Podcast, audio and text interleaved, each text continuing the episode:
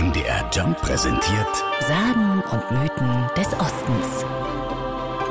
Eigentlich ist es ganz schnell erzählt. Als Erfurter Puffbohne wird ein gebürtiger Erfurter bezeichnet. Wie es aber dazu kam, das ist eine etwas längere Geschichte, erzählt die Erfurter Stadtführerin Sabine Hahnel.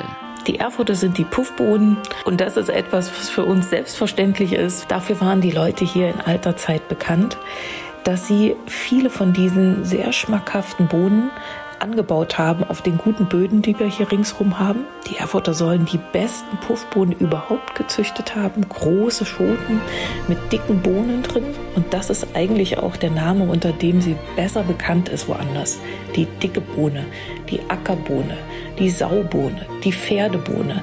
Es ist immer die gleiche Bohne und es ist in jedem Fall eine ganz alte Bohnenart. Puffbohnen gab es wohl schon 3000 vor Christus im Mittelmeerraum und lange waren die Bohnen ein bedeutendes Nahrungsmittel, bis sie von importiertem Gemüse wie Kartoffeln und Tomaten in den Hintergrund gedrängt wurden, so Sabine Hahnel. Bohnen sind natürlich etwas, was man nicht nur frisch essen kann, sondern was man auch trocknen und deshalb lange lagern kann. Es macht satt, es ist gesund, die Proteine, das Eiweiß also, das ist etwas, was die Leute ernährt hat.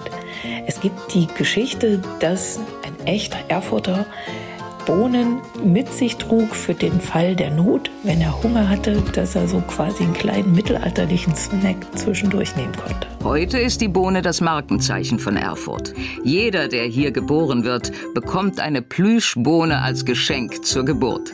Alle anderen Nicht-Erfurter Originale können die lustigen Maskottchen in Souvenirshops kaufen. Dort gibt es Puffbohnen in allen möglichen Varianten. Als Gärtner, Napoleon oder auch als Weihnachtsmann. Sagen und Mythen des Ostens. MDR Jump. In Sachsen, Sachsen-Anhalt und Thüringen zu Hause.